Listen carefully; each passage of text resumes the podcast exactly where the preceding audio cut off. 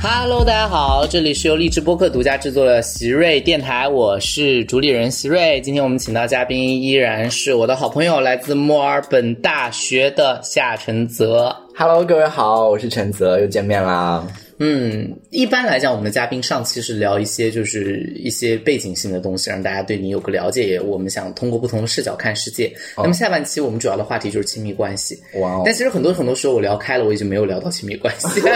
已经有好几期这样。好，我们就 go with the flow 好吧。呃，就是 今天我仍然想在聊亲密关系之前聊一个话题，嗯，这个话题大家应该还是会很感兴趣，就是留学生偏见。就我不知道你有没有遭受过那种国内怎么看待留学生的这种，有啊，就是觉得留学生都很有钱啊，但是我能够接触到，就是哎，留学生都很有钱，应该就是，呃，怎么说呢我？觉得是个偏见哎，其实，嗯我觉得我觉在得，你身上不成立啊。因为我是我是个例，你不能把我当做是整个留学那生的为什么在我群像在我认识的人里面也不突出？哎，这个实话实说，哎，哦，因为很多留学生就是他表面上看上去比较光鲜，但他其实就是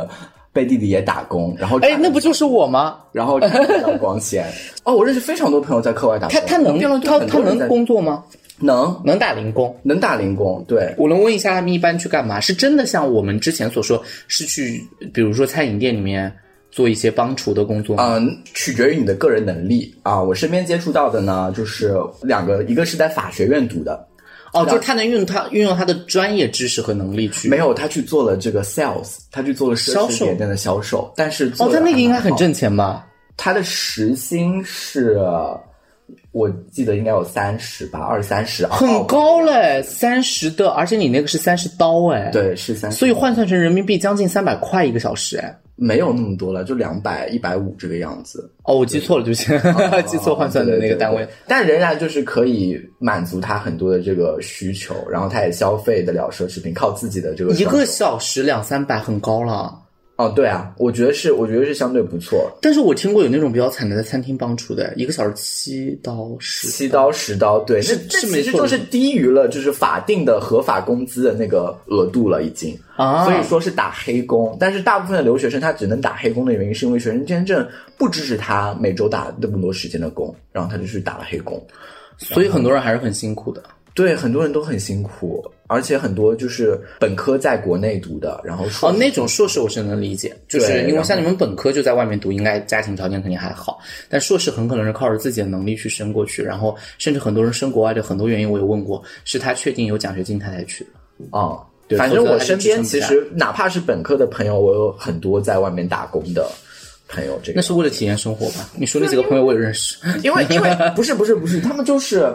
我觉得这就是个问题，就是说，一般能够分享自己生活，或者说给大家看到的，就是这些比较闲的，然后不怎么工作的，所谓的像我这样子的留学生。嗯，然后那些人，他们其实非常努力工作，但不被看到，就给了啊也大家一而种且就也是、不会有人天天发朋友圈我又来。对啊，对啊，对啊，所以就给了给了大家一种就是留学生画像。就但是我觉得哈，这个也不能就是也没有什么特别值得赞扬的，因为其实在国内我们也有很多同学也在兼职。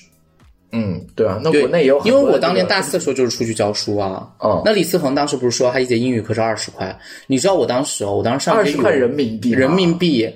一够个小他买金时嗓子喉宝的吗？不够啊，不是说了吗？脸烂了，出去买一片面膜十九块九， 这也是有点太惨了但是他 Q 青云，国内哎，的这个我脸烂了。哇！国内的这个市场有多么激烈？那是很激烈，因为大学生最不值钱。我当时哦，我觉得在北京还好，后来我来北京，我问过很多在北京，就这跟城市发展有关，嗯就是因为北京的教育是比较内卷。然后就我问过有朋友在北京，他本科的时候去教，早些年啊，就不是近几些年，就是近些年价格又涨，就是可能就已经有。二百块钱一个小时的补习，但我在成都的时候，当时你知道我们成都很多人做家教，大学生家教多少钱一个小时？四五十，三十五到五十，还不包含交通费，就是这还样不去。包交通费？对，就大家都是打公交车去，其实。哇，干什么呀？我后来我教的最好的时候，当时候一对一哦，我当时都已经是就是那个机构里面教的数一数二的语文老师。嗯，就我之前啊，大四做兼职啊，我现在也是数一数二的语文老师， 就是好会夸。就我当时在机构里面真的很会教，哦然后你知道我，你猜我的时薪是多少？我已经升成了最高级别，最高级别了，五百、两百、成都哦一百、八十，八没十，有语文课的老师比我的价格更高，八十，八十和五十也没有差多少啊。啊，好了，差了一倍。你如果上课上的多的话，就会发现差很多。这个事情是，哦，好，对，你看，你当时就总觉得好，你你一节课上，但是你想，你如果日常工作的话，差很多。哦，我你在就凡尔赛的人，没有没有，我在大学时候我也是做过兼职的啊，我去这个教辩论了，嗯，对，我当然没有资格教辩论了，不像你是因为老师的爱徒。 少来你，我教辩论教了很晚，我是大研一才有机会教，就是进入到大家视野之后才教。哦，之前都轮不到我是啊，对，但我当时教辩论，我还记得，当时生活有，就是你知道我有一次啊，我跟大家想讲一讲我的兼职经历啊，我就是聊到这个，我大四有一次，嗯，就是鸟哥有一个培训，他不想去，然后就让我去。哦当时因为他知道我保送完研究生没有事情，就想给我介绍个活儿。你那个时候已经然录后了节目是吗没录没录，我是研一录了节目，就是那个时候就是本科毕业的哦时候录的节目，因为当时我自己不是大四的时候在外面租房子嘛，嗯但其实成都的房租非常低，就大概我当时只要支付一千多就能住一个还不错在二环和别人合租的状态。嗯，我们家很大，还有落地窗，但是其实一个月一千多对我来说就已经就是也也是个会负担呃，也不能说是负担，因为我那个时候教书一个月可以拿四五千，但是但是你支付这一千多，就是剩下你还要喝酒、 吃饭，就是玩儿，就是其实也不会说很够，因为那个时候我整个人虽然说我是大四还在学校，但是因为我没有其他事情，我毕业事情也很顺利，所以就是其实是提早步入社会那个状态嘛。嗯，然后当时淼哥介绍的那个活儿，当时别人就说过去跟他们培训两个小时给一千，那件事我眼中就是能让你两眼放光。对，你想我要教多少节语文课才能到？就是当时觉得两眼放光的那种。 ，OK OK， 但是有一个前提，那个地方啊是我们成都附近的一个城市，开车大概一个半小时，坐动车大概几十分钟，坐大巴车或者是动车，所以就就是要跨城市。哦哦然后我当时我还记得，我是六点钟就是去坐了一个大巴，哦然后过去到当地跟他们讲完之后，然后晚上再回到成都是十一点钟。天哪，对，然后我的室友还问我，就因为当时我回来比较晚，说晚上去干嘛了，没见到我人，我说去那个。就当时为那一千块钱好开心哦。对啊，后来对就是有那社种会发现会经常有这种事情，什么五点钟起床，六点钟赶去某个地方，然后，哪有不是不是不是没有没有没有。但我觉得就是你这件事情是蛮值得为己就是我我记得特别清楚，当时那一千块钱的感受，我说哇哦，就人当时好容易知足，我当时觉得哇，哦就两个小时一千块，好高啊，现在多少钱能满足你？很容易满足，因为我现在也很贫穷啊，我在北京你也不是不知道，来我们家看过，确实啊，对，就是就是也没有很好，哦，不是好朋友不会带他进家门，啊， 对你有努力的通过一些植物和鱼，让你的这个房家子看起来更温馨。对对对在北京租房子真的太累，但是当时真的就是觉得就是很难，所以兼职确实是很难。在成都很多，因为你要知道，我当时我还记得，我当时请我请家教，我高中嘛，其实跟我大学应该来说没差几年。我们请一个武大的研究生来做我的数学家教，我爸、嗯因为当时觉得我数学太差，也就给五十一个小时，路费自担。天呐，大学生好便宜啊！就是这样啊，真的就是很很那个，所以你说国外兼职，国内也兼职，但是国内确实对，就是说这个留学生还有一种偏见，就是觉得他们就是天天花天酒地，酒吧 have fun party，国内对国外的留学生的偏见是吗？就有可能是事实，对吗？呃，就也也命中我了，我不得不说，就是就是不是所有的偏见，就是我这么来说，就是虽然我们今天在讨论偏见，但是我跟各位说一下，偏见之所以成为偏见的原因，是因为绝大多数人肯定是符合这个特性的，或者至少是有代表性的案例太突出 了同。意，只不过我其实不太同意刻。板印象之所以是刻板印象的原因，是因为刻板印象真的很在你不认识、不了解一个群体的时候， 就对也就容是易就是就是 we outstanding，就是会有一些效率上的事情，但是回归到个体层面上是没有办法来对对解释这对个事情的。嗯，我大一大二的时候确实很爱出去玩儿，我可以做到，但我那个时候每天出去蹦迪吗？吗？我七天里面可以做到六天在外面。但是其实国外的酒会的消费应该也挺高的呀。哦，对，但就是、 OK fine，就你赚那么多，你花那么多，就是 work hard play hard，就是这个道理嘛。所以国外的那些呃，哪怕是打工人，他也可以负担得起奢侈品啊、因为他打工的那个钱本身已经赚的蛮多的了。对，了嗯解了，所以以大家会会出去经常那个。其实我我当然觉得哈，这个问题在国内看来，之所以觉得叫纸醉金迷的原因，是因为在国内的娱乐方式有很多种，他们就会觉得选那一种是非常消耗生命的。但是其实，呃，我我我揣测一下，是不是因为其实在国外，其实没有很多的娱乐方式。是吗？对啊，嗯，在国外就是没有很多娱乐的方式，国外就是你在市区里能够活动的啊，就是喝酒啊，然后唱 K，然后最近丰富起来，这两年有什么剧本杀、啊、狼人哦，国外也开始有了。国外开始哦有、那就好多但国了外因为其国外实通我常们比较滞后一些。那肯定，应该国内的本，因为本来做剧本杀的编剧很多都是国内，但你像什么密室啊什么的，国外确实就是比较少。因为那种需要人群聚集来提供那种，对国外来说太难了，它那对个啊成本对啊太高了，所以其实包括打麻将，嗯，就麻将室在国外基本上很难找。对，麻将室其实还挺少的。对，就是在国内，就是我们原来在川大旁边好多家，而且你知道非常好笑，啊你知道日常打麻将的是两种人，嗯，一种是老年人，一种是学生，一种是学生吧哦，所以当时你就会觉得特别就是秋水共长天一色。你一进麻将室，大学生那边是老师老汉子在那打，这边是大学生在这打，都喝个花茶，就我们那特个便宜时候，五块钱一个人。交个茶水钱，在那打一一个小时，然后你如果是打一晚上就包圆，然后十五块钱，然后你就那样真好，我们那边就是供需还到给一你泡个，花就茶是你必须要，你可能会需要买麻将机到自己家里来，因为我们那个时候家就是家里就配了一台麻将机，二手收来的。嗯，就因为你去外面打的话，经常会没有位置，而且很贵啊。对，而且还挺贵的哦、所以我们就是在家里打选择。对，所以我就说，可能还是娱乐方式的单一。它其实有不同的娱乐方式，只不过那些娱乐方式不适合留学生。嗯就比如说你去、你去登山，哦然后你看去露营什么的，那可能都会需要你有那个成驾本照高和车，呀，就是对高探险的一些东西啊，对，就很麻烦啊。其实就其实就比较难让留学生去负担这个样子，所以娱乐方式比较少。了解。对，那你就他们还有一种对于留学生的偏见，嗯，就是大家就是成绩不行，用钱堆砌，然后去了，尤其澳大利亚很容易中招，就是在为什么大家的潜意，你不觉得吗？啊，你不知道这个事儿啊。我就就是只是澳复大利亚述一在下留学，大家觉得在留学圈圈里面，就是澳大利亚属于和英国可能就是属于那种，就是富一点的人会去，然后就哦不要求不那么高。我最近才感知到这件事情，原因是因为我有一个朋友，但你如果是告诉大家你在法国留学或者德国留学，大家就会嗯，这个人应该还是很厉害啊。真的吗？ 因为法德很难哎，尤其是他那个语言不一定只是掌握英语这个也东西，就你要学第三个语言了。当，然了，我不知道哎，我我从来没有都只说复述一下，不是说我自己怎么，就是说有人真对对对在国内真的会有对这个，但这个鄙视链是这样，就只要有人的地方都有鄙视链，你不要说在就是在国内没鄙视链吗？到底是哪批人在鄙视留学生呢？没有鄙视了，就就大家我懂，就是就会对留学生有这个刻板印象。嗯我觉得这就是一个非常酸的一个感觉，你知道吗？就是我觉得，但是不得不说啊，我客观回头来说，嗯我问过很多留学生，他们也都承认一件事情：嗯，升国外的，就是很多是本科读在国内，升国外的研究生，可能比国内的考研啊要简单要，简单。对我发现这个件事我情我是非常赞同的，我发现因为我是保送的。如果说让我自己考，我真我都觉得是很为难的我一发件现事。这件事情，因为我在我在读硕士的时候，我就碰到非常多国内本科读完以后来这边读硕士的，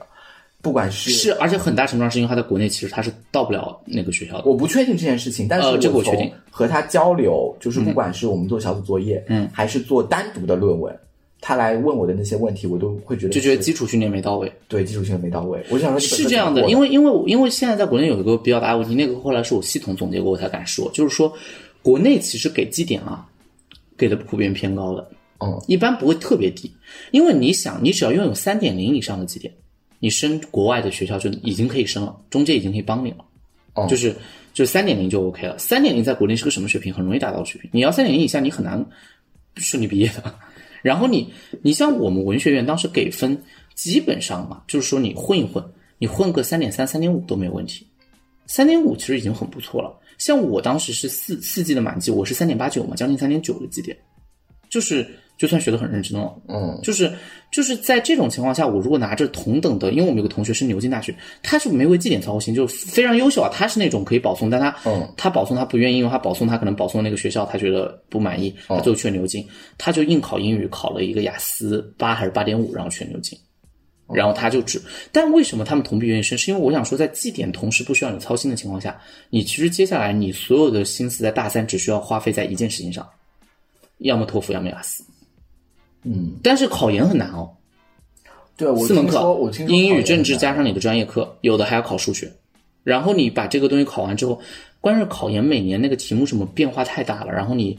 或者说录取人数什么的变化，然后很多人他就考研是每个学校出不同的题，不同题。看专业，法学是统一的，哦但是人大就不一样，人大都是自主命题，尤其是好学校，它是完全可以自主命题，没有规律，也没有考纲，它不就是我记得就是在几几年是零几年之后，考研统一不发布考试说明和考试纲要，所以题目浩如烟海。我举个例子，为什么我说考研很难考？包括我去保送的时候，我也考过试，嗯，古今中外文学，包括语言学都考，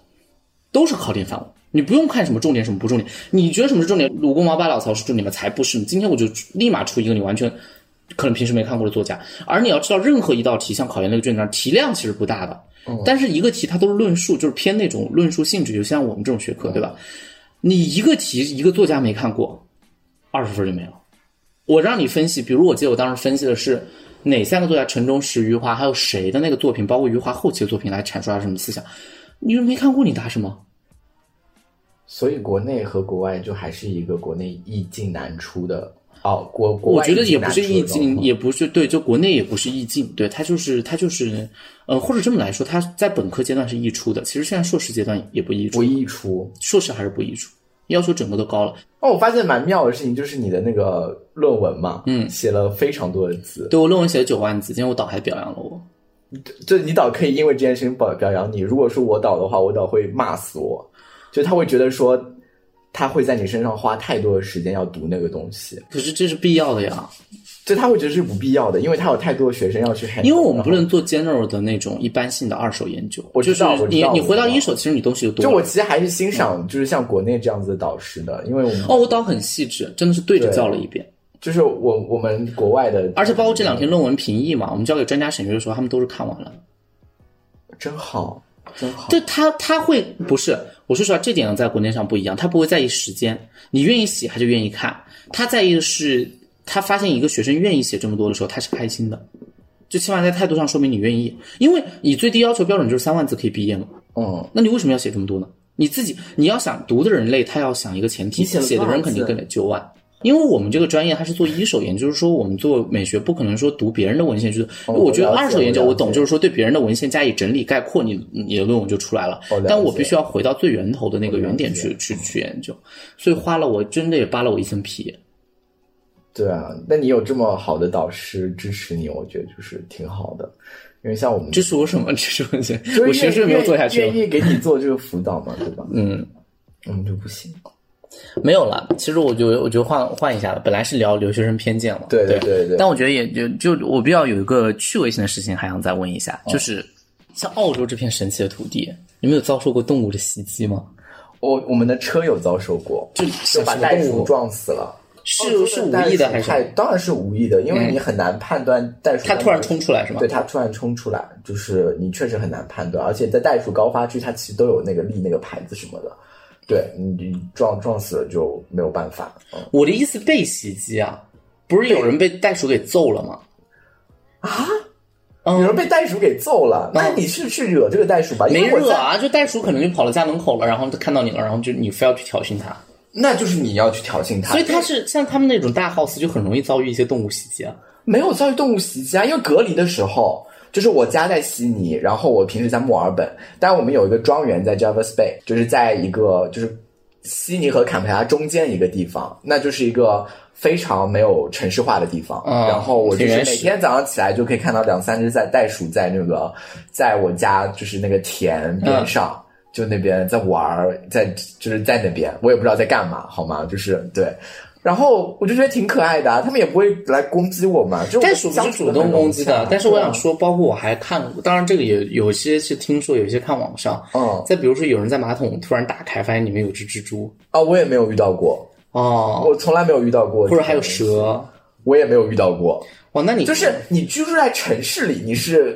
应该不会遇到这些事情。对但你如果去了 suburb，比如说郊区，或者是更乡下一点的地方，我觉得就有可能还是有可能的但是我在庄园里，就是我在外面有遇到过蛇，还有我的信箱里有青蛙，这些都有。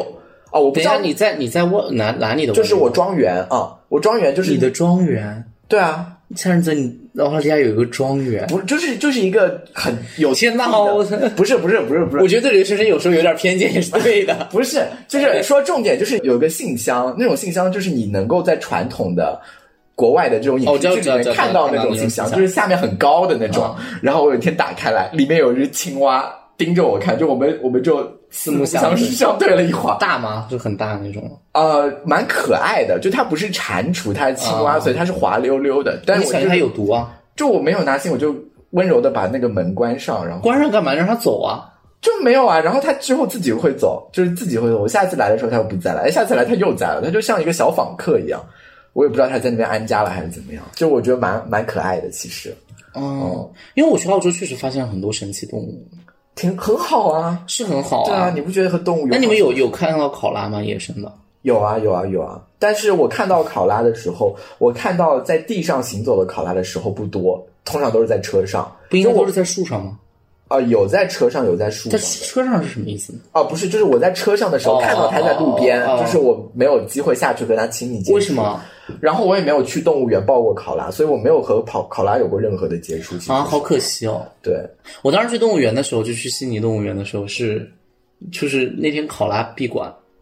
就我一待了两天， 我想去抱抱它，它闭馆了。我想说，我连后来我是怎么看到考拉的？我是在长隆野生动物园里面看到了考 拉。考拉你看久了就其实也还好了，就也什么没有东西看久那了，么你就觉得就都那还么可爱了。我对喜欢胖乎乎的东西嗯，对，考拉最近是挺可怜的，因为不是之前澳洲山火嘛，二零二零年的时候。啊！别说了，真的对太可惜了。但就基本上现在已经开始恢复了。我之前去跑毒的时候，我就看那边的那个桉树，之前被烧的就是乌漆嘛黑，它所已经以发出就信号了。考拉就没有吃的了，没被烧死的都还是有吃的，那重重点就是被烧死的，就是被因为烧它死跑步来不及。对，然后蛮可怜的，就是整个就聊聊社交生活吧，嗯，国外的社交方便吗？你指哪方面的社交？就是整体的那种想交朋友，要靠什么方式交朋友？我觉得对于华人来说，基本上最开始的还是学生社团。啊、就是社团还是一个认识，所以在国外非常看重社团，是因为你们社团还是一个主要认识那个的，就是有什么样的社团可以让你迅速找到华人？就比如说，如果你要找一些呃，取决于你要找什么类型的。如果找学术交流的，还是去那种就是不是华人专属的社团比较好。那通常你如果只想认识华人的话，就会去什么学生会，然后什么文化社，包括这个辩论社，都是认识华人的好地方，因为那边全是华人。我们之前辩论社其实也是有来过外国人的，就是说中文的外国人，嗯，对，但后来就是，就要么就是被，就是我们同社的女生泡走了，就是再也不出现了，然后要么就是自己就走掉了， 就是我们没有留下来和大家相处很好的，就是说华文的外国人也是蛮可惜的。对，了解啊通常都是去社团，嗯，哦，对，，但国外社团就是国外社团多吗？要对比呀、我不知道国内的社团的一个状况。很多哎，川大就是什么都有哎。嗯、国外社团其实我觉得也是多的，但是那种就是包容华人的，或者说包容留学生的社团，我觉得，呃，可能所以你当时除了华辩社，还加了什么社团？我还加了我们自己的专业的，就是媒体的社团。哦，就那种，那种就是都有五湖四海的吧。对对对对，但因是为我其们实文学院的华辩辩社一般还是就是华人啊，华人，对啊所以想找华人来华辩社。 对对，如果就要来墨尔本留学，然后刚好是墨尔本大学，如果你想这个找一些朋友的话，就来辩论社。然后你就会发现下人总会教你，对然啊，后就发现一届不如一届。 我真的很会接待人，就是我在吃喝玩乐方面能够做得很好。在对，方便其实我后来这一方问面，过，就是包括我自己师弟师妹，我当时跟他们开玩笑，就是我后来问过，哦很多人就是来辩论社并不是为了打辩论，哦而是为了吃喝玩乐。对啊这件事情非常有趣，就是打我不知道为什么，就打辩论的人好像非常就是擅长找吃喝，这是玩的地方必须啊，因为打辩论人就是需要就需要很多这些东西来，因为我觉得是补这样充的，自己啊。就是打辩论的人会不会是因为他们太需要公共空间讨论？但是原来在学校里面，公共空间就那么一些，对所啊以就要会对啊找一些好吃的好玩的。对啊，一个是你必须要找，不然就是你一开始没有办法骗人进 来。我们为什么需要骗？因为辩论太辛苦了。对啊，就是我们招新就是通常都几步，哎，你想不想有一些这个去外面吃喝玩乐的折扣啊？然后我们有专人去那些店里面谈折扣，然后哦，真的假的？对啊我们有哦，那你们在外面还比较那个，我们就没有啊。我们四川大学辩论队在当地并没有什么吃饭可以优待的。这是我们竭尽所能。为什么你们可以谈到折扣啊？呃啊，就是都是华人的那个就是餐馆什么的嘛，哦然后就会有一些合作什么的，然后就是包括也会在自己的那个宣发上面做一些资源的置换，我觉得算是资源置换吧。哦，哇，你们这个做传媒的真的脑袋好，这是叫资源置换。就你这代人，一下就开始资源置换，那就是你能薅的就能薅嘛，对吧？然后你再靠这个东西去拉新生嘛。我觉得就是一般的新生，他要么是对奇葩说，就是对喜悦老师这样子辩手啊不不不感兴趣不不嗯他会加入辩论社；要么他就是对我们必须用吃喝玩乐来勾引他，所以我们必须要在这方面有所造诣才行。 哎，那你说聊到吃的，像像你们学会做饭吗？我吗？嗯我对象你又不会会，我不会。你这怎么在国外活下来？真是靠钱堆砌起来 的。啊因为在国外，他们说想吃中餐还挺贵的，也很难找到。我觉得就是你在餐馆吃，普遍都贵。中餐对，所以吃也他们没有就是我见过很多国外留学生，这个确实还不管富不富有，出去基本上都会锻炼一项技能，做菜，因为有可能是因为对啊难我吃会我。会泡面，泡面叫什么做菜？你这好，不就是充饥嘛？我觉得都一样的。对我见过很多出去锻炼的非常好，他们就说去买一些食材，然后回来。但是有一些会做就能做得很好，还有一些喜欢煮，就简单一点，就煮一些东西。我也就去国外吃过一次火锅，哦，有就是嗯， 有点就是超出我当时的经济承受范围。我我吃火锅，对我我如果要在家里弄，我一定是弄火锅。就如果是我自己要我主导来弄的话，因为别的东西我都不都不会做啊我都不会了。但国外买火锅的， 那你想吃东西怎么办？你这么一个喜欢吃，我就出去吃啊，或者我叫外卖。后来就是我懂，可是总不觉得还是做的也没那么好吃。其实，啊，对，那还能怎么样呢？那就去别的地方发掘更好吃的东西啊！我就觉得外面做一定是比我还是觉得自己就是国外最大的问题就是饮食太难吃 了。你没有吃到好的，下次我带你去吃，带你更好的发掘。不，我还是喜欢中餐。那那你就自己做吧。那我是自己做啊，我是自己做啊。那你也没有做给我吃 过啊？因为因为我不会做，我不怎么会做饭，我我会做的是火锅。那我们是但我在一样四川起来的，我会做火锅也很正常。哦，对我对啊，就是我觉得就是确实，就是我这种是对国外的那些饮食，就吃一吃，我觉得牛排什么还好，那种油炸的之类的，我是完全不喜欢的，而且我口味重。我喜欢那种香料啊、酱料啊、辣啊那种，就是是那种，你懂我的意思，就是要撒很多佐料的那种菜，就做起来是有点麻烦的。哦所以对我来说，饮食非常非常重要。我觉得我觉得澳洲比较好的地方就是你一是能吃到不同的菜，二是它有很多那种 fusion，就是新的就是融合菜系。那种东西就是你在别的地方吃不到，然后你尝次鲜，我觉得都挺好。你举个例子，什么是融合菜系？把中餐和西餐融一块儿。啊、有比如说泰餐和日餐、韩餐和日餐，然后中餐和东南亚餐。那确实都有可融空间了。对啊，我我觉得我觉得其实有很多都融的蛮好的，你真的是要来一趟墨尔本，然后最近就是因为疫情了，大家也都去不了，对所以希望大家就是最近也要保护好自己，因为我们这个国门也不知道什么时候开啊，但是如果真的开了，大家还是要就是要保护做好自己。防疫。对，对，最近好多久没回去了？我是去年七月份回来的，一年了，快快一年了，快一年。毕业怎么办呢？毕业的时候应该会再回去一趟，那你就哪在怕隔离十四天也得再回去。那你还能回来吗？再隔离十四天呀？嗯，就是一个月。我有一个月见不到你了，对啊，你错过了我的毕业季。我我错过了你的，你什么时候毕业？我也是今年，哇，吓人走！我连我知道你是我啊连论文都交了，我哦什么时候毕业我？知道你是今年毕业，但我不知道你毕业是我六月。份，哦，那我其实可以参加完你的，我再回去。你是七月是吗？国我应外该是七月理吗？论上是七月，但我六月份东东西都全交了啊。嗯，那行，那希望你毕业快乐。哦、我去了以后可能就短时间内就不回来了。要在要在那边享受一下生活。我觉得我太怀念墨尔本的，主要哎是是这样的，是就夏仁泽那儿有庄园啊， 不是那不在墨尔本，就是嗯，我觉得确实是，如果大家就是有条件的话，可以去看一看。我觉得在那边吹吹海风、看看日落什么的，是一个非常棒的体验。嗯， 谢谢夏仁泽来我们电台，谢谢喜瑞，嗯，好，谢谢大家花这么长的时间听我们两个聊天。也不一定听到了最后。 好，那就这个有机会再请夏仁泽过来跟我们分享，或者有机会我去澳大利亚找到夏仁泽，然后在澳大利亚录一你期。就可以拍 vlog 了。行，拜拜，跟大家说一声拜拜，好拜拜拜拜。拜